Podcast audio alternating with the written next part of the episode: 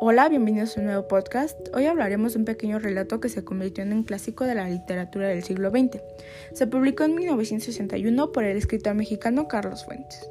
La obra, con el nombre Ahora, aparte de tener apartados de suspenso y terror, también contiene pasajes sexuales por las que en el 2000 decidieron prohibirla, pero después de esto se ganó popularidad. La historia trata de un joven cualquiera llamado Felipe que un día por la calle vio un anuncio que parecía que estaba especialmente dirigido para él, ya que era historiador y conocedor de la lengua francesa. Le pagarían tres mil pesos, recámara y comida, por lo que él accedió. Al llegar a la casa se encuentra con Doña Consuelo, viuda del general francés Lloreto.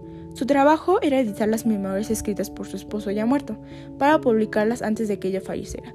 Solo que él tenía una condición, que era vivir en la casa mientras las editaba pero no estaba muy convencido.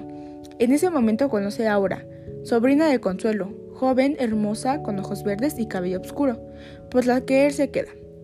Durante su estancia, él sospechaba que la anciana la tenía como prisionera, ya que hacía todos los movimientos que aquella. Es como si no tuviera conciencia. Mientras se va profundizando más en las memorias, se daba cuenta que Consuelo trabajaba brujería.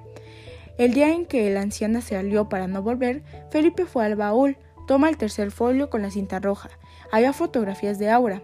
Al leer todo, se puede entender que Consuelo buscó rejuvenecer. Rejuveneció en Aura. Pero él era aquel general.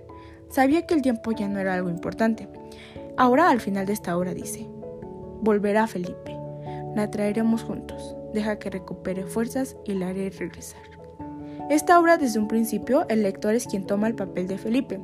Es por eso que la hace una obra tan interesante. Gracias.